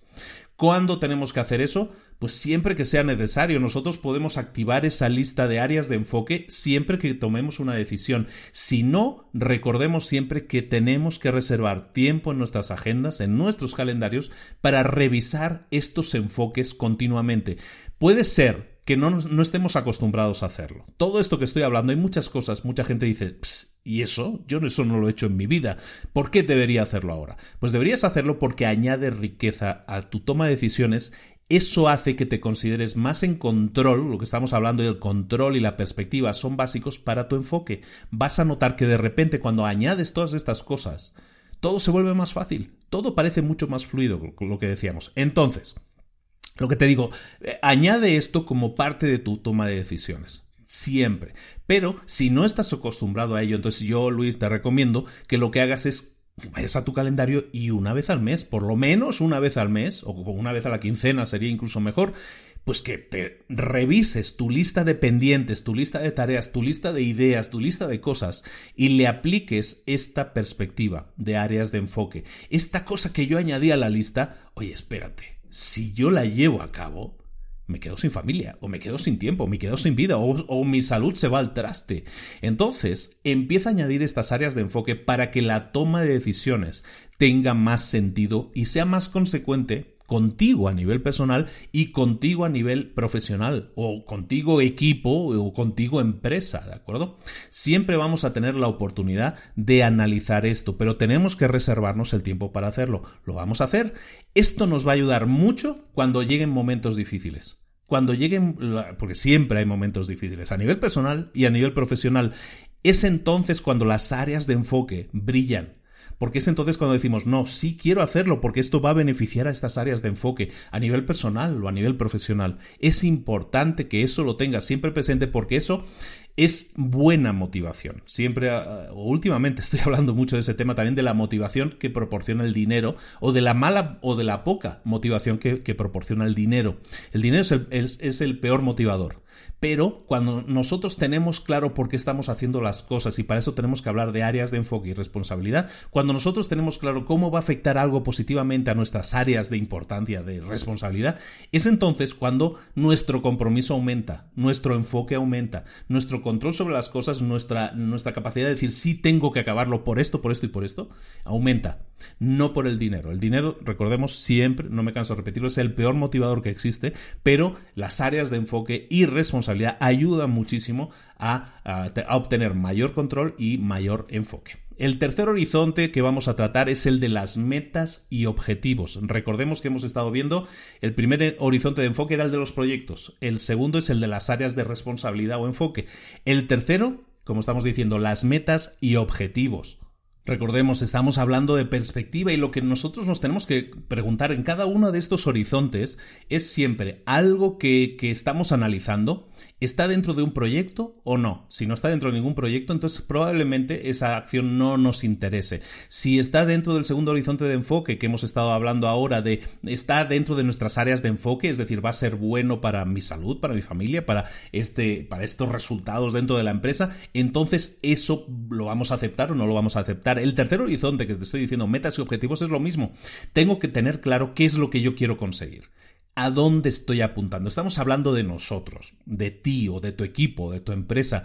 Tienes que tener metas y objetivos. Esas metas y objetivos normalmente llevan un año alcanzarlas. Son como eh, cuando llega el, día de año nuevo, ¿no? Y son los compromisos. Voy a dejar de fumar, voy a empezar a ir al gimnasio todos los días, ¿no? Esos son metas y objetivos. Son metas que tú te propones cumplir y que van a llevar mucho tiempo. Son, no es una meta que digas, ah, pues sí, pues quiero escribir un artículo para mi blog o quiero escribir este mail. No, eso son tareas. Pero metas y objetivos es aquello que nos comprometemos a hacer o a cumplir o que queremos alcanzar y que nos lleve puede que un año o incluso más años. ¿no? Entonces tenemos que definir esas metas y objetivos. Tenemos que definirlas a nivel personal y a nivel profesional o a nivel de empresa también. ¿eh? Entonces, ¿qué es una meta, un objetivo? Básicamente es aquello que tú respondes cuando dices que quiero conseguir? ¿Qué es lo que yo quiero alcanzar? Tiene sentido entonces que tú definas esas metas, estos objetivos anuales, diciendo qué quiero conseguir, qué es lo que quiero conseguir en mi vida en, este próximo año? ¿Qué es lo que quiero conseguir en mi empresa este próximo año? Definir esas metas y objetivos, este es un nuevo horizonte de enfoque. Ahora sí, cuando llegue esa tarea nueva o esa cosa que tienes que realizar, tienes que ver si se alinea entonces también con tus metas y objetivos. Puede ser que lo que te propongan no esté alineado con tu meta, con lo que tú quieres alcanzar en este año.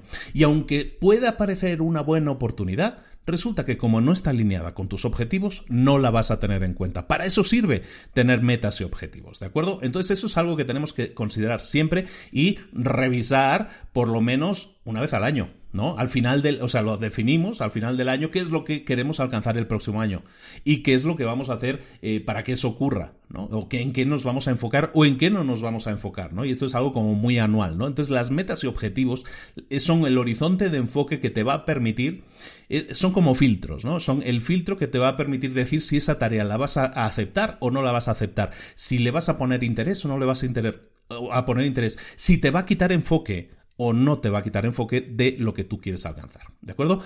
Hay un cuarto horizonte de enfoque que es la visión, que es incluso ir un poco más allá. La visión, que esto es algo que he tratado últimamente también en Mentor 365, mi otro podcast, ahí, y que te aconsejo mucho, es un podcast diario, por cierto, de lunes a domingo te aconsejo mucho que lo escuches, porque es una reflexión interesante y tareas diarias, ¿eh? todos los días, de lunes a domingo, 365 días del año. Perdón por la pausa publicitaria. Estamos hablando del cuarto enfoque, la visión. Nuestro horizonte de visión tiene que decir, tiene que ver con nuestro éxito tenemos que empezar a pensar cómo nos consideraremos nosotros personas exitosas. Una visión de nuestro éxito no es una visión que se haga, que se define a un año vista. A lo mejor nuestra visión del éxito tiene que ver con nuestra vida incluso, ¿no? Pudiera ser, pero seguramente va a tener más de un año de duración, ¿no? El alcanzar nuestra visión.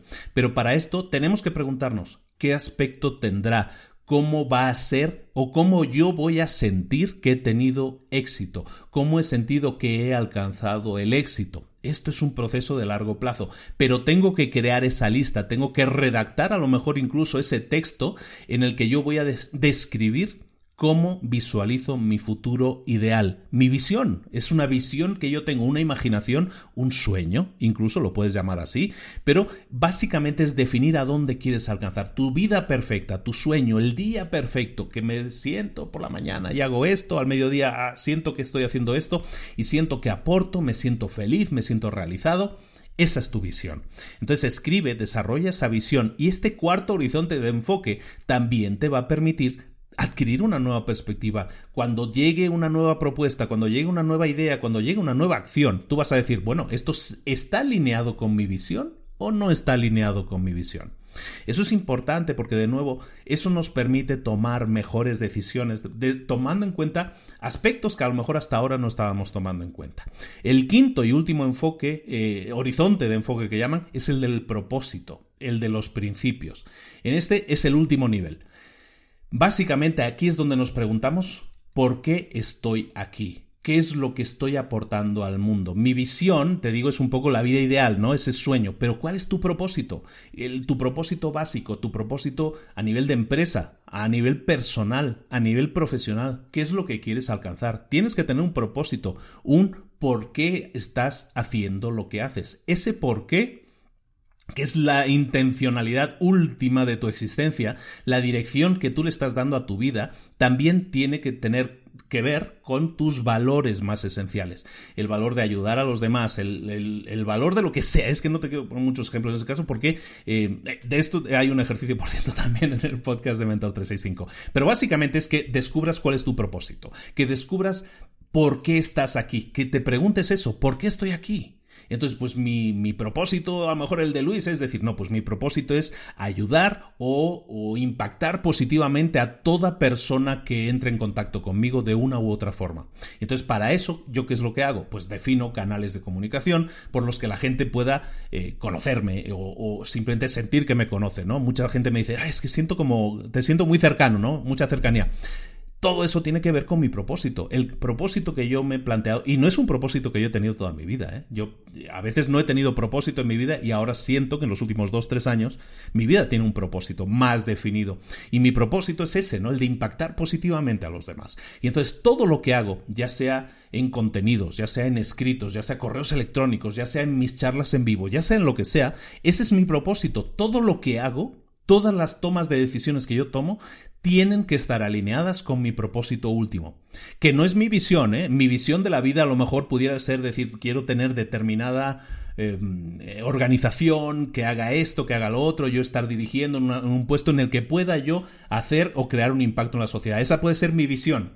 Pero mi propósito personal, que ese es personal, es el de crear un impacto positivo en los demás. Entonces, cuando tú tienes claro tu propósito, y si no lo tienes, empieza a pensarlo, empieza a preguntarte por qué estoy aquí, cuál es el sentido de que yo esté en este mundo. ¿Qué es lo que quiero dejar en este mundo? ¿Cuál es el...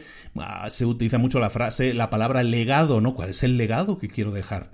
¿Por qué estás ahí? Empieza a pensar en tu propósito, y aunque parezca esto muy elevado, en realidad no lo es tanto, porque simplemente se trata de que tú te sientas realizado o realizada.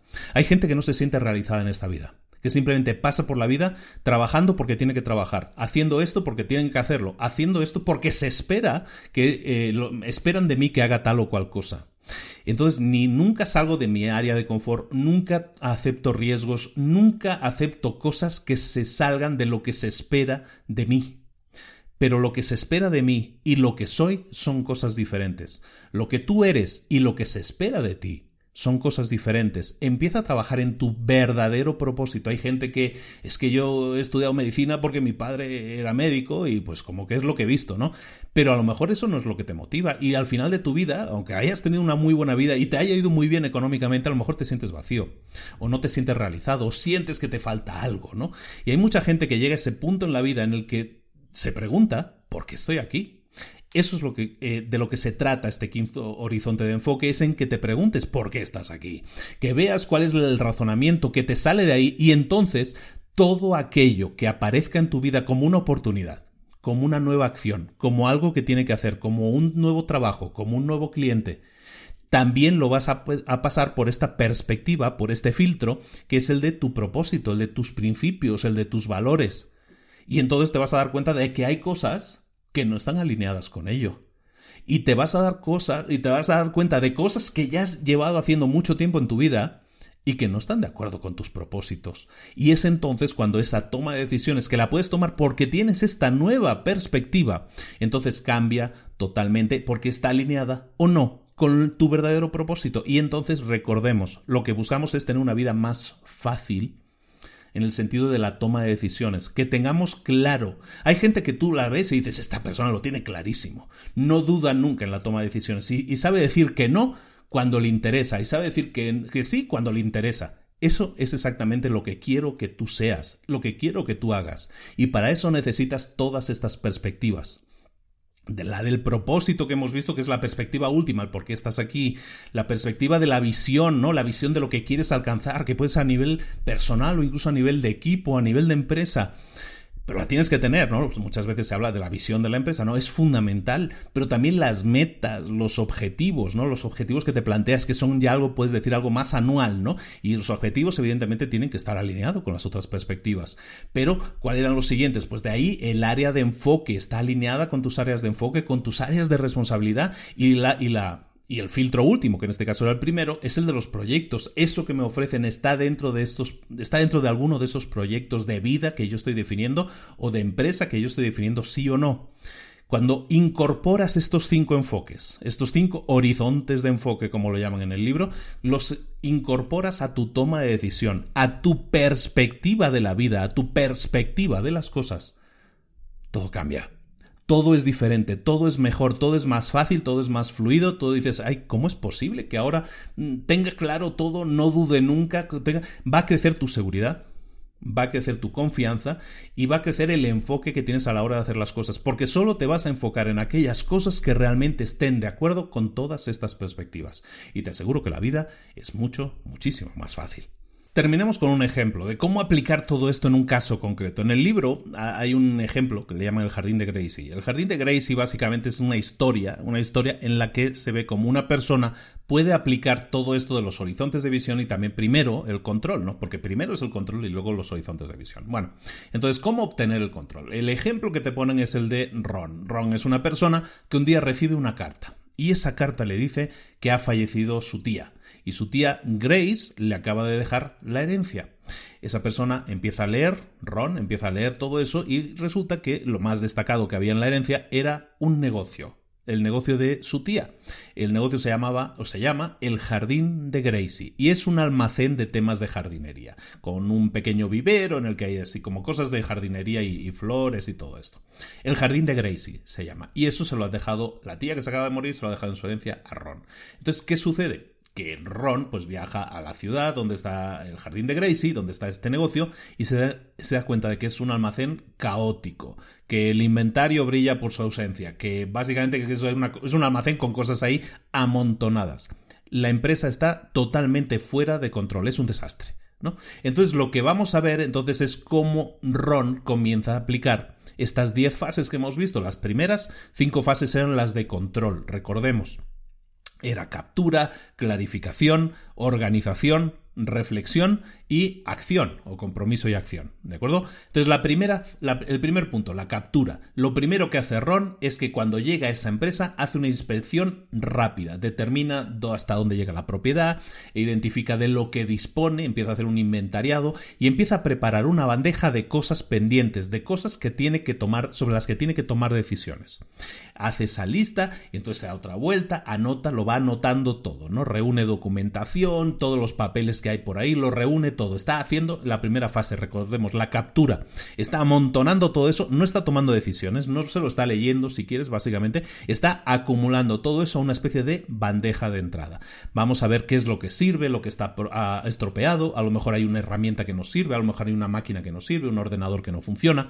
Eso lo quitamos y vamos a dejar capturado solo, digamos, en la lista todo aquello que realmente nos es útil, ¿de acuerdo? Eso lo hacemos en la primera, en la primera tarea, que sería la, la, la, captura, ¿no? Luego la siguiente tarea es la clarificación. Lo que tenemos que hacer es empezar a tomar decisiones, pero para hacer decisiones tenemos que tener claro eh, pues básicamente todo, cómo está todo funcionando. Tenemos que clarificar, oye, qué recursos, qué personal vamos a mantener o no. ¿Merece la pena mantener a esta persona o no?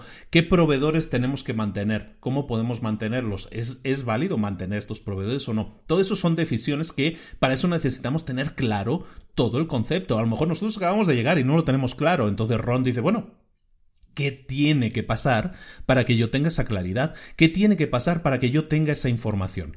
Entonces, para saber si yo decido mantener algo o decido venderlo, tengo que definir proyectos. Y entonces lo que hago es definir mis proyectos y de esa manera obtener claridad. La siguiente fase es la organización. Lo que hace esa persona, Ron en este caso, es poco a poco es empezar a organizarse. Crea esa lista de proyectos, pero también crea otra lista de acciones. Establece archivos de eh, archivos, ¿no? Lo que se llamaría archivos, referencia, digamos, ¿no? Carpetas para cada uno de los proyectos. Comienza a esta cuarta fase, que es eh, esta tercera fase, que es la organización. Empieza a organizar cada cosa en su cajón, en su carpeta, en lo que, en lo que interesa. Y prepara una tabla de organización sencilla, empieza a definir reuniones, empieza a activar cosas en el calendario es decir, organiza. Una vez lo tiene todo organizado, entonces sí, esta persona que llegó, que obtuvo esta herencia, que llegó a una empresa que era un desastre, ha pasado por una fase de recopilar, captura lo, todo lo que hacía falta revisar o que todo lo que ponía que poner en la, en la lista, lo ha clarificado y lo ha organizado. Las siguientes dos fases son importantísimas. La, cuarta, en este caso, sería la reflexión. En esta fase, Ron lo que va a hacer es probablemente varias veces a la semana reflexionar sobre lo que ha ido descubriendo, sobre todas estas listas que ha ido generando, sobre todas estas cosas que están pendientes de realizar, sobre todas esas decisiones que están pendientes de ser tomadas.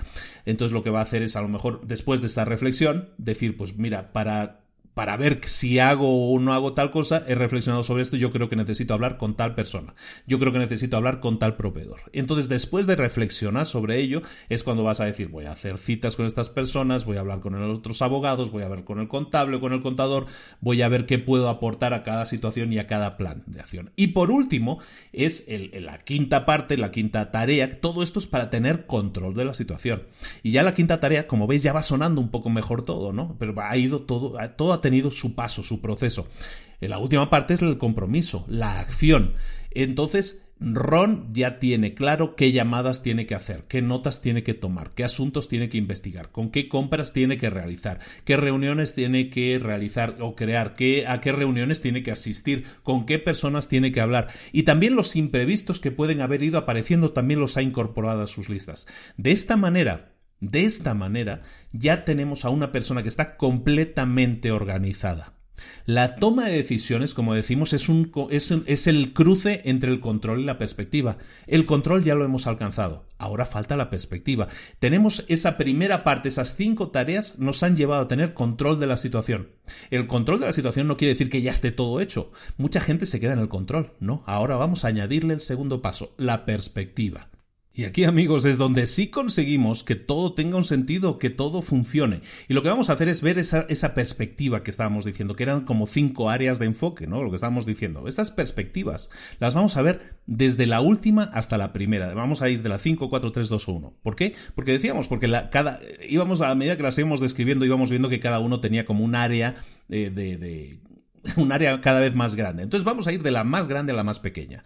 la, quinta área de enfoque para tener una mayor perspectiva en un negocio o en nuestra vida, en cualquier cosa que queramos enfocarnos, es, eh, hablábamos de la quinta que era el propósito o los principios. ¿Cuál es el propósito de Ron con el jardín de Gracie, con esta, con esta empresa almacén de jardinería y un poco así de tema de plantitas y todo esto? ¿Cuál es su propósito o principios? Él agarra una hoja y empieza a escribir y eso es algo que tú también tienes que hacer. ¿Cuál es su propósito? En este caso, ¿Cuál es el propósito del Jardín de Gracie? El propósito de esta empresa. Pues el propósito, él escribe, es proporcionar materiales de la más alta calidad para la jardinería con el fin de satisfacer a clientes al por mayor y al por menor. ¿De acuerdo? Proporcionar materiales de la más alta calidad de jardinería a clientes al por mayor y al por menor. Ese es su propósito. También dentro de esa quinta perspectiva es los principios. Los principios, pues va a ser un poco los valores, ¿no? Personales, pues van a ser relaciones eh, sólidas con los clientes, productos que sean respetuosos con el medio ambiente, por ejemplo, ¿no? Orgánicos a lo mejor. Empleados que estén bien formados y contentos y felices y satisfechos porque tienen la formación y las herramientas adecuadas. Eh, otro principio va a ser que sea un negocio que tenga beneficios. el, propósito o, principio básico de un negocio es que tenga beneficios, ¿no? Entonces todo eso lo establecemos. Y esa es nuestra, una de nuestras perspectivas. La siguiente perspectiva, bajando al punto 4, esta era la 5. La 4, ¿cuál sería? La visión. Habíamos hablado de la visión. ¿Cuál es la visión que tiene Ron para el jardín de Gracie? Pues la visión que esta persona tiene es que esta tienda de jardinería sea reconocida como la número uno de ese distrito, ¿no? De ese lugar. Quiere crear un lugar agradable, creativo, interesante, que la gente disfrute pasar tiempo en ese lugar, que se vea ordenado, que se vea bonito, que la gente tenga ganas de ir, ¿no? como, y que sea el primer lugar que le venga a la gente a la cabeza cuando piensen que necesitan algo de jardinería. Esa es su visión. ¿De acuerdo? Como veis, una cosa era el propósito que era dar materiales, la más alta calidad en temas de jardinería, pero su visión es mucho más precisa, es bajar un peldañito más, ¿no? Luego llegamos al punto 3, hemos visto propósito y principios, luego la visión, que era el 4. El, punto 3 son las metas, como decíamos, las metas ya son algo como mucho más concreto, pero a lo mejor anuales, ¿no? ¿Cuál es la meta que se propone Ron para esta empresa? Bueno, pues su meta entonces es que en 12 meses las ventas se hayan incrementado un 15%, que los beneficios hayan aumentado un 20% y eh, eh, a lo mejor potenciar negocios mayoristas que hasta ahora se estaban enfocando su, su venta, a lo mejor se estaba enfocando más en en temas de, menudeo, que se llama en temas de por menor a cliente final, lo que vamos a buscar es fortalecer negocios mayoristas. Esa es la meta que él se propone a 12 meses, ¿no? Crecer en ventas, crecer en beneficios y hacer más negocios con temas de mayoristas. Perfecto. Entonces ya llegamos al punto 2, estamos bajando nuestras perspectivas. Todas estas perspectivas, evidentemente las metas, están alineadas con la visión y la visión con los principios y el propósito, evidentemente, ¿no? Pero entonces vamos bajando y vamos eh, centrándonos un poco más, ¿no? Si os acordáis, os recomiendo un libro que se llama Una sola cosa o Lo único, dependiendo del país se, se tradujo diferente, que también hace este tipo de ejercicios, ¿no? Y este es muy útil porque en la mayoría de los libros vemos cosas similares, pero este ejercicio de ir de una perspectiva más amplia a una más pequeña es un gran ejercicio porque vamos alineando todas nuestras decisiones de acuerdo a estas perspectivas. Eh, decíamos que el punto 2, estábamos hablando la 5, la 4, la 3, que la 3 era la de las metas. ¿Cuál sería las dos? La número 2, las áreas de atención o responsabilidad. Entonces, ¿qué áreas de atención o responsabilidad se va a centrar esta persona, Ron en este caso, con su empresa de jardinería? Bueno, pues se va a centrar en temas ejecutivos y de administración que tengan que ver con relaciones públicas, que tengan que ver con marketing, que tengan que ver con la potenciación de operaciones al por mayor y con la potenciación de servicios y formación en jardinería. Esas son las áreas de atención.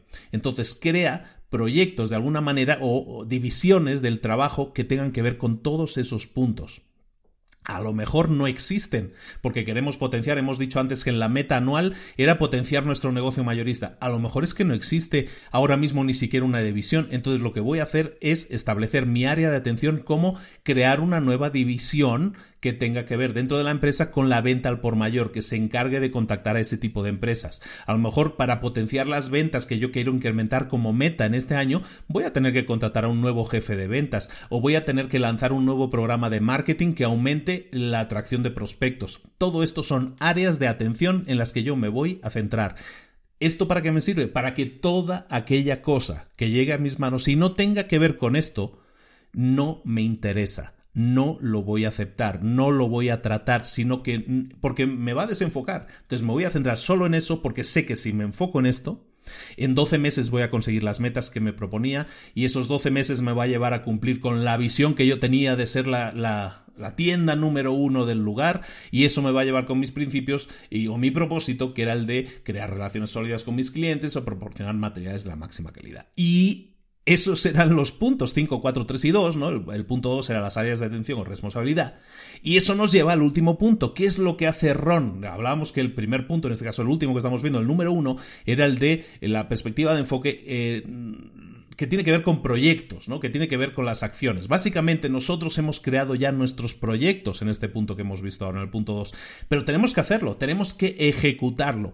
Y ese punto, el punto del compromiso que nosotros hemos adquirido con lo que vamos a hacer y con lo que aceptamos hacer y con lo que no aceptamos hacer, tiene que ver con nuestra decisión. Llegamos a ese punto final en que nuestras acciones tienen un sentido que está basado en Primero he conseguido el control de la situación, he analizado todo, lo he clasificado todo correctamente y ahora he decidido qué voy a hacer y qué no voy a hacer de acuerdo a el compromiso que yo he adquirido, de acuerdo a los proyectos que yo he compartimentado. Y entonces llegamos a ese punto final, que es pasar a la acción, que te suena, supongo, pasar a la acción, que es básicamente establecer los planes que tenga yo que realizar. En este caso de Ron, por ejemplo, establecer o diseñar los planes de proyectos, los proyectos de cómo poner la división de ventas al por mayor en marcha. A lo mejor buscar y hacer comparativas de anuncios de la competencia, ver cómo se está promocionando la competencia y ver qué nicho de mercado podemos agarrar nosotros. A lo mejor eh, las siguientes acciones que vamos a definir van a ser enviar un correo electrónico a todas las personas que que sean directores de empresas que, o, constructoras a lo mejor, o gente que se dedique a creación de parques y jardines para el gobierno. Ese tipo de cosas. Todo eso van a ser siguientes acciones que están alineadas con mis áreas de atención, que a su vez están alineadas con mis metas, que a, su vez están alineadas con la visión que yo tengo de la empresa y que a su vez están alineadas con el propósito último y final de la empresa. Y finalmente Ron, que heredó una empresa que era un desastre, era un desmadre, resulta que le ha dado orden, le ha dado control mediante la aplicación de estas cinco estas cinco áreas de, de atención y luego le ha dado el enfoque adecuado a la empresa le ha dado un propósito, le ha dado una visión, le ha dado metas, le ha dado áreas de enfoque, le ha dado proyectos y ha definido cómo tiene que trabajar y cuáles son las siguientes acciones que se tienen que dar para que todo eso suceda y las metas se cumplan y la visión se cumpla y el compromiso último de la empresa también se cumpla. Esto es un ejemplo. A nivel personal, también te sirve. A nivel profesional, evidentemente, para tu carrera personal o profesional como si tú no tienes una empresa, esto también te sirve para ver si lo que estás haciendo con tu carrera profesional está alineado con tu propósito, con la visión, con las metas que quieres alcanzar. Y si no lo está, empieza a tomar las mejores decisiones. La perspectiva es fundamental a la hora de tomar decisiones. No solo el control, no solo el, limitarte a clasificar las cosas. La perspectiva es lo que te va a dar el control final de tu enfoque y de tus decisiones. A nivel personal, si eres un solo emprendedor, si eres una empresa, si eres la división de una empresa, da exactamente igual.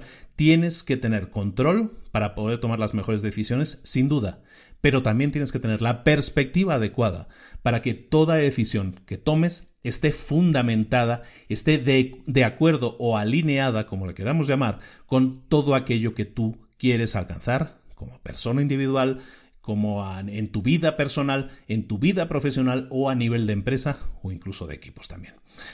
Señoras y señores, de esa, esa es la manera de que de hacer que todo funcione. Si quieres hacer que todo funcione, tienes que empezar a aplicar todos estos conceptos a todos los niveles de tu vida.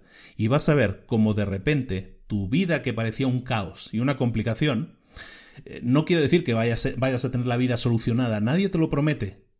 Pero lo que sí va a pasar es que las decisiones van a ser mucho mejores y va a ser todo mucho más fácil y va a ser mucho más fluido.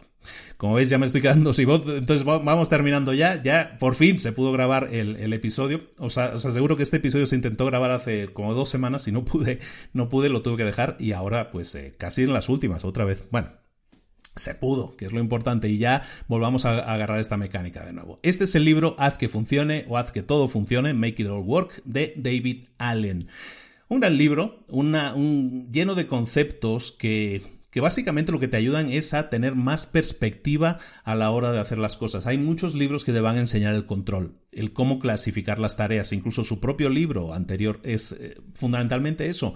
Pero el, tema de la perspectiva a mí me encanta en este libro porque te da, y es algo con lo que yo comulgo mucho, o sea, me, me, lo creo mucho, tiene mucho sentido para mí y creo que debería tener mucho sentido para muchos, ¿no? Entonces, en la parte de control sí te puede servir, a lo mejor tú controlas las cosas de otra manera o lo ordenas o le das organización a tu vida de otra forma, perfecto, pero las áreas de, de interés, la perspectiva, cómo, cómo tener esas áreas de enfoque controladas es fundamental para que tus decisiones sean mejores, para que te pues para que te encamines a tus metas, ¿no? Y para que cumplas tu visión y el, compromiso que tú adquieres contigo mismo de aportar, de dejar un legado o de hacer algo productivo que sirva para impactar a los demás. Que yo creo que ese es el, el compromiso último que todos tenemos que tener con nosotros mismos, es el de, el de poder impactar positivamente a los demás de alguna forma. Algunos pueden ser mediante su trabajo, algunos pueden ser mediante su producto, mediante su servicio, mediante su atención al cliente. Cada, está en nuestra mano dejar el mayor impacto posible.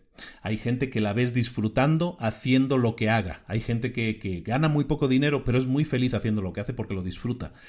Eh, tomemos el ejemplo de eso. Están viendo desde su perspectiva que lo que hacen les está ayudando a cumplir con su propósito último. Define tu propósito y de ahí van a caer todas las cosas. Cuando defines tu propósito correctamente, entonces sí ya llega la visión, sí ya llegan las metas, eh, sí ya llegan los proyectos, sí ya llegan las acciones muy claras que tienes que realizar, pero todo esto son como esas piezas de dominó. Primero tienes que tener clara la primera, empujarla y luego las otras van cayendo por su propio peso. Muchísimas gracias por la atención, muchísimas gracias por estar ahí. Estoy bajando ya el tono, ¿eh? porque ya, ya estoy quedando sin voz. Un abrazo muy grande, muchas gracias por la paciencia. Se os quiere mucho, se os echaba mucho de menos, pero aquí estamos de nuevo con muchas ganas y mucha energía para seguir viendo libros para emprendedores. Recuerda, si no lo has hecho, te, invito, casi te ordeno, a que te des de alta en la lista de correo electrónico de libros para emprendedores. Eh, vete a librosparaemprendedores.net y ahí vas a, ver, vas a ver cómo se te invita a, a, unirte a la lista de correo. ¿Por qué te aconsejo eso? Pues es un, es un trabajo de ahora ya más de un año, de un año y pico, en el que yo he estado escribiendo correos. Hay cincuenta y tantos correos electrónicos que son todo lecciones, así los llamo las lecciones, y son lecciones que te pretenden ayudar a nivel profesional, eh, con consejos a nivel de negocios, que te pueden ayudar mucho, realmente así es, para, pues para obtener ese empuje que muchas veces te falta o para salir de ese, de ese bloqueo que ahora mismo te bloquea. Eh, te lo aconsejo mucho, date de alta. También si me escuchas a través de, de iTunes, eh, pues te pido que me dejes cinco estrellas, que sigas votando, que sigas favoreciéndome con tus comentarios, que son súper generosos, son súper gentiles y que los agradezco mucho. Y que sigas participando, ¿no? Si es a través de YouTube también, para todo aquel que no esté suscrito al canal de YouTube. Antes lo comentaba, es importante esto también. Hay, yo tengo otro podcast, se llama Mentor 3 365. Lo inicié este, este 2018.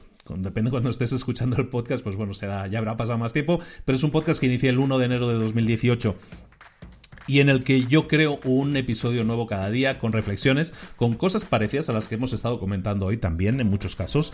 Y, es todos los días, de lunes a domingo, 365 días del año. Te decía que, que es importante esto porque si tú te, te suscribes al canal de YouTube de Libros para Emprendedores, que somos casi 100.000 personas, eh, si te suscribes al canal vas a ver eh, todos los vídeos de Mentor 365, porque son vídeos, salgo yo hablando, aunque yo no tenga la mejor imagen del mundo, bueno, pero salgo yo hablando y, salen los vídeos de las entrevistas con los mentores para emprendedores y todo lo tienes ahí también muy, muy reunido y en, listas de, reproducción lo tienes todo ahí para ti. Entonces, si no me sigues todavía en el canal de YouTube, te pido que lo hagas. Creo que vale mucho la pena porque vas a tener una visión, una visión incluso más completa. Lo vas a escuchar todo, de acuerdo de alguna manera el canal de YouTube eh, viene siendo el canal en el que lo publico todo, los podcasts de audio, los podcasts de mentores para emprendedores que son entrevistas, que son en vídeo, ahí los tienes y, los vídeos de Mentor 365. Todo lo tienes ahí. Entonces es una herramienta muy cómoda YouTube hoy en día para que puedas consumir todos los contenidos que cada vez son más.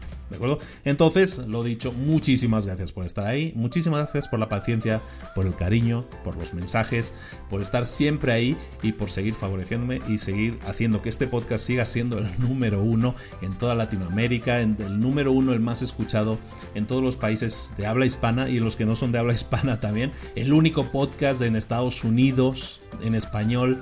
Eh, muchas cosas, muchos récords que se van, que, que van cayendo y que me da mucha alegría, me da mucha alegría porque el trabajo es grande, el esfuerzo es grande, pero también el cariño que recibo es muy grande. Entonces muchas gracias a todos vosotros por eso y nos vemos, ahora sí, la próxima semana aquí en Libros para Emprendedores. Un abrazo de Luis Ramos, hasta luego.